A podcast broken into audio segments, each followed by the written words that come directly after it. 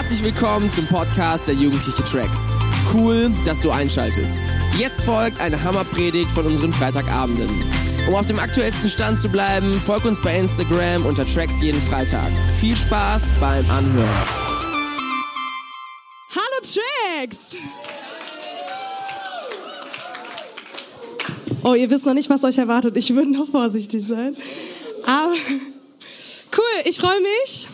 Äh, ich bin ein bisschen doll erkältet, also beachtet meine Stimme nicht. Ich höre mich sonst nicht so schlimm an. Ähm, genau, ich freue mich richtig hier zu sein.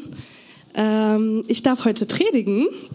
Und äh, genau, bevor wir einsteigen, also ich mit euch, äh, möchte ich noch einmal beten. Deshalb schließt mal eure Augen, Handys weg und einmal Konzentration. Gott, ich danke dir für diesen Abend und ich danke dir für die Zeit, die wir jetzt schon hatten in deiner Gegenwart. Und ich bete, dass wir jetzt ja einfach eine richtig gute Zeit haben, wo wir nochmal mehr verstehen, was es heißt, Lobpreis zu machen. Und ich bete, dass du unsere Herzen weich machst, unsere Herzen ausrichtest, dass wir etwas mitnehmen können und dass wir heute Abend noch viele Dinge mit dir zusammen erleben können. In Jesu Namen. Amen. Cool. Wir können einmal schon die äh, Predigtfolie zeigen. So heißt die Predigtreihe. Face to Face. Äh, wer kein Englisch kann, äh, Angesicht zu Angesicht. Hört sich ein bisschen krasser an. Angesicht zu Angesicht. Und genau, es geht um Lobpreis. Und wie ihr wisst, oder vielleicht noch nicht wisst, weil ihr vielleicht heute das erste Mal da seid, äh, ich liebe Lobpreis. Äh, ich mache nicht ohne Grund Lobpreis, auch hier oben auf der Bühne. Ähm, und äh, Lobpreis ist eine Art und Weise, wie wir Gott groß machen. Gerade haben wir Lieder gesungen, ob wir es laut gemacht haben oder auch dann noch ein leises Lied. Wir wollen Gott ehren, wir wollen Gott loben und ihm Danke sagen für das, was er getan hat. Und ich möchte einfach direkt einsteigen, warum es so wichtig ist, Gott im Alltag zu anbeten. Weil ich weiß nicht, wer es kennt. Äh, es gibt ja auch öfter diese Fastenzeiten und dann wird darüber geredet. Auf was sollte ich verzichten, damit ich mehr Zeit habe mit Gott? Wer fastet am meisten Social Media? Einmal Hände hoch, ihr dürft ruhig mutig sein. Wer fastet Kaffee? Okay, weniger Hände. Aber seien wir noch mal ehrlich, so oft sind es soziale Medien, die uns ablenken können. Ich habe vor einiger Zeit äh, aufgehört, äh, Filme und Serien zu gucken. Ja, das kommt erstmal krasser rüber, als es ist. Ich gucke mir manchmal trotzdem auf YouTube Sachen an. Wer mich gut kennt, der weiß, dass ich gerne eine bestimmte äh, Reportage gucke. Ich weiß nicht, ob es Schleichwerbung ist, wenn ich das jetzt erzähle, weil das ja auch aufgenommen wird. Ne?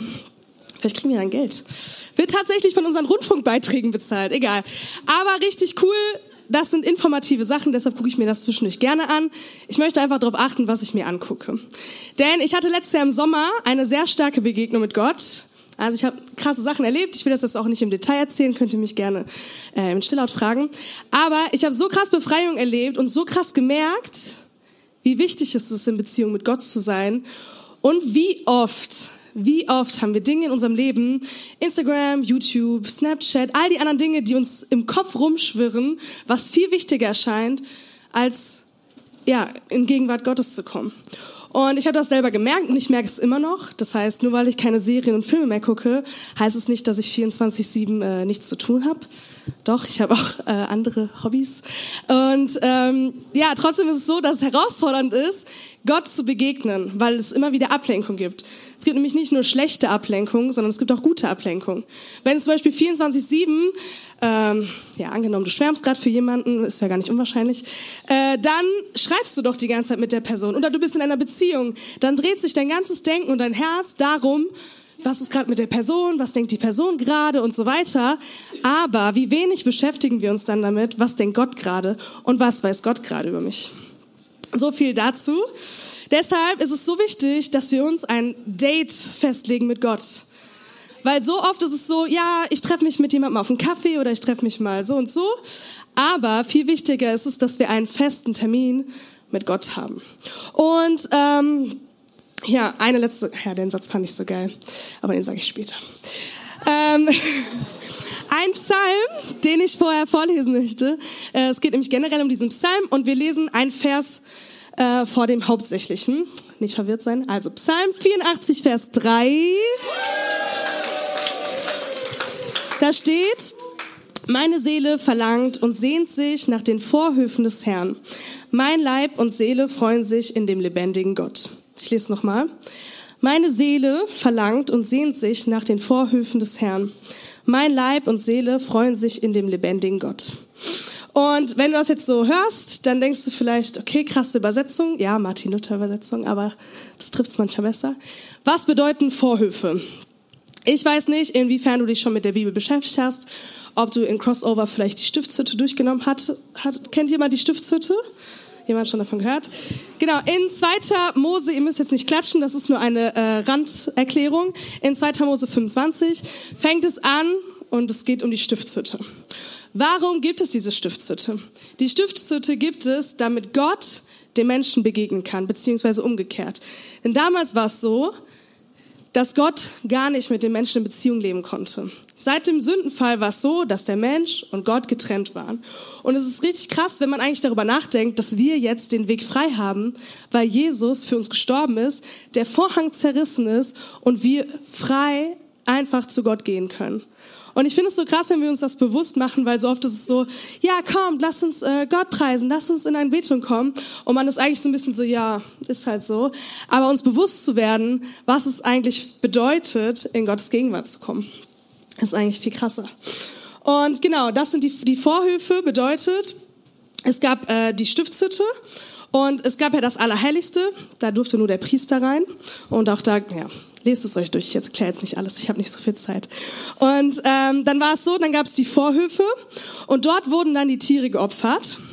Das stellt man sich auch ein bisschen eklig vor, aber es macht ja Sinn, weil Jesus hat sich geopfert für uns, damit wir frei von Schuld sind. Und die Tiere wurden geopfert, damit man sich rein gemacht hat und dann hat man gebetet.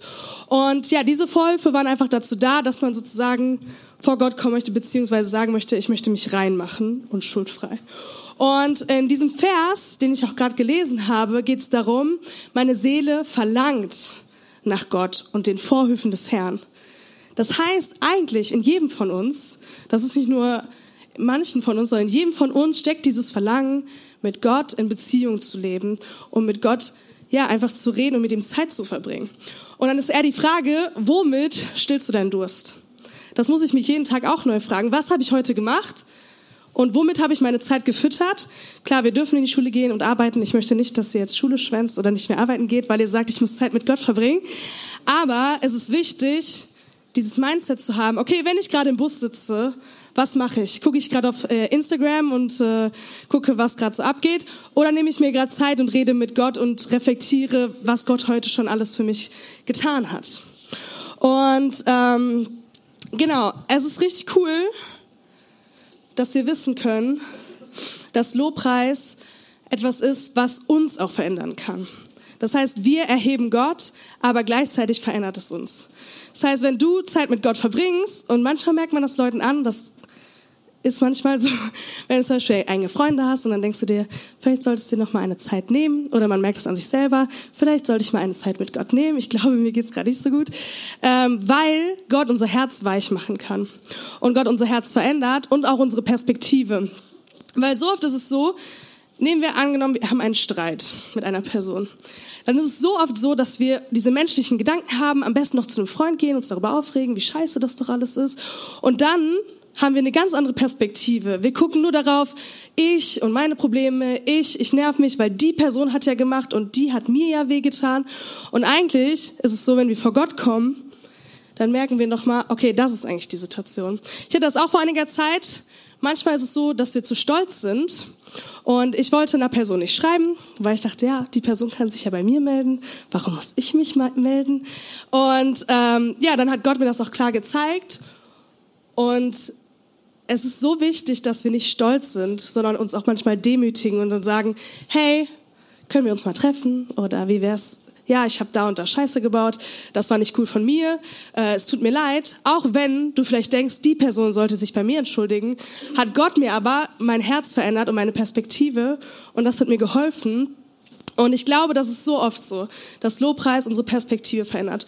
Und auch in dem Sinn von, okay, Gott ist größer als ich. Gott ist größer als die Probleme, die ich habe. Und deswegen möchte ich auch darauf eingehen, dass Lobpreis ja, nicht nur etwas ist, was wir konsumieren. Das heißt, wir gehen nicht zu Tracks und wir stehen im Lobpreis und wir denken danach, ach, das tat heute wieder so gut. Ich fühle mich wieder so toll. Mein Herz ist ganz frei. Ja, ist auch gut und es ist auch gut, weil es macht wirklich was in unserem Herzen. Aber Gott loben, Gott anbeten, vor Gott kommen, das sind alles Tu-Wörter. Das heißt, Lobpreis ist nichts, was du konsumierst, sondern etwas, was du tust. Das heißt, wir wollen zu Tracks kommen und nicht den Lobpreisleiter, wir wollen nicht Isa Nils oder so hier stehen haben, yeah Leute, kommt, lasst uns Gott anbeten, sondern wir wollen die Leute sein, die sagen, ich will Gott anbeten, ich will Gott preisen für all das, was er schon in meinem Leben getan hat.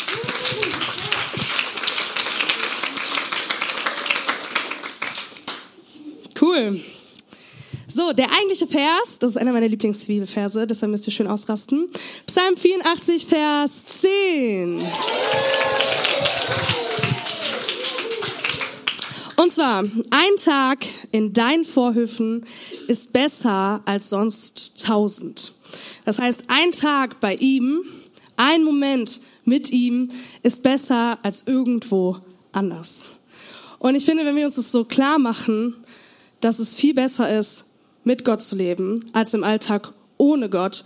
Und ähm, wir uns Zeit nehmen, wirklich zu verstehen, was es heißt, mit ihm zu reden. Jeden Abend bei Tracks kannst du etwas mit ihm erleben. Jeden Tag zu Hause, bei dir oder im Bus kannst du was mit Gott erleben. Das ist nicht was, was von vorne kommt, es kommt eine Predigt, es kommt ein Eindruck von vorne, sondern Gott ist hier, weil der Heilige Geist in dir wohnt. Und ich finde es voll wichtig, dass wir das uns klar machen, und wir nicht, genau, wie in diesem Konsumdenken sind und sagen, ja, okay, ich habe mir jetzt die Predigt angehört und äh, ich habe jetzt was gehört und jetzt ist gut, sondern Gott kann unser Herz verändern und es geht darum, dass wir auf ihn zugehen. Und ja, jetzt kommen wir zu dem äh, besten Punkt der Predigt eigentlich. Und zwar geht es darum, ehrlich vor Gott zu werden. Ich habe es genannt Let's Talk, Real Talk äh, weil ich dachte, Real Talk versteht jeder. Ich weiß nicht, ob ihr schon mal zu jemandem gesagt habt, ja, aber jetzt mal können wir noch mal Real Talk reden. Ähm, manche sagen das. Ich habe das auch schon mal gesagt. Was bedeutet Real Talk? Ich habe es nachgeguckt. Äh, es gab ein paar Definitionen und die fand ich auch ziemlich cool. Real Talk bedeutet, ein ernstes Gespräch zu führen, ohne eine Maske, kein doofen Smalltalk, sondern wirklich die ungeschminkte Wahrheit zu zeigen. Und ich dachte mir nur, ah ja, das ist schon krass eigentlich, weil wenn du mit jemandem im Real Talk bist, machst du dich verletzlich.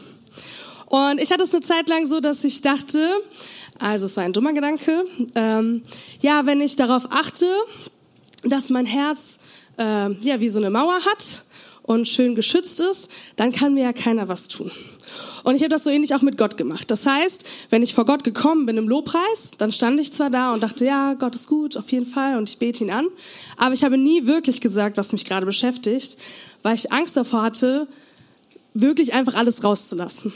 Einerseits, weil ich dachte, ja, ich wäre nicht im Lobpreis, dass nachher irgendwelche Leute neben mir sehen, dass ich nachher anfange zu heulen. Das ist ja richtig komisch. Ähm, weil Mädchen heulen ja eh immer und dann denken die Leute, ja egal. So, es kommen so Gedanken auf, aber genau das ist ja falsch weil so oft so Gedanken kommen, wo wir uns nicht ehrlich vor Gott zeigen, wo wir vielleicht zu stolz sind, wo wir vielleicht zu cool sind, Gott wirklich zu anbeten, obwohl es gerade nötig ist. Und ich will uns einfach ermutigen, dass wir das annehmen und als ja wirklich so einen Lebensstil haben, dass wenn wir vor Gott kommen, dass wir auch ehrlich vor Gott kommen. Und ähm, ja, das bedeutet einfach, dass du dich entscheidest, so vor ihn zu kommen, wie du bist. Und ähm, wenn wir verstehen, dass Gott größer ist als wir und wir Gott Raum lassen dafür, was er in unserem Herzen tun kann, dann können richtig krasse Sachen passieren. Und ich weiß nicht, was in deinem Herzen gerade ist, ob hier gerade gerade Wut ist, Bitterkeit, Angst, ähm, ja einfach Unvergebenheit oder dass du einfach verletzt bist. Ich möchte uns bitten, dass wenn wir jetzt gleich in den Lobpreis gehen, dass du nicht nach links und rechts schaust oder darüber nachdenkst, äh, wer könnte jetzt gerade hier stehen und sehen, wie ich Gott anbete, sondern dass wir ehrlich vorhin kommen. Weil Stolz ist das, was Gott abhält zu wirken. Und wir wollen nicht stolz sein, sondern wir sind eine Tracks-Familie, die zusammen vor Gott kommen möchte, die zusammen krasse Dinge mit Gott erleben möchte, die nicht nur auf dieses äh, bisschen ähm, ja Musik machen steht, sondern darauf steht, dass der Heilige Geist wirkt und zwar in jedem einzelnen von uns. Und wenn wir gleich singen, ich tauche ein, dann lass uns erstmal darüber nachdenken, was wir singen. Und ich finde es wichtig, dass wir erstmal dieses Lied singen und dass wir uns nachher aber ja wirklich so die Zeit nehmen, Gott unsere eigenen Anliegen zu geben. Und sei nicht jetzt in Gedanken beim Chillout, sei nicht in Gedanken bei irgendwelchen Sachen, die ja gerade parallel laufen könnten, sondern lass uns einmal die Augen schließen. Lass uns wirklich unser Herz ausrichten auf Gott. Gott, ich danke dir, dass du hier bist. Ich danke dir, dass du den Weg frei gemacht hast und dass wir in Beziehung zu dir leben können. Dass du nicht der ferne Gott bist, der von oben runterschaut, sondern der uns liebt und der sich freut, dass wir zu dir kommen. Und ich bete einfach, dass du jeden Einzelnen jetzt von uns segnest, dass wir diese Lobpreiszeit genießen können in deiner Gegenwart, dass du zu uns sprichst. Wir wollen jetzt vor dich kommen. In Jesu Namen.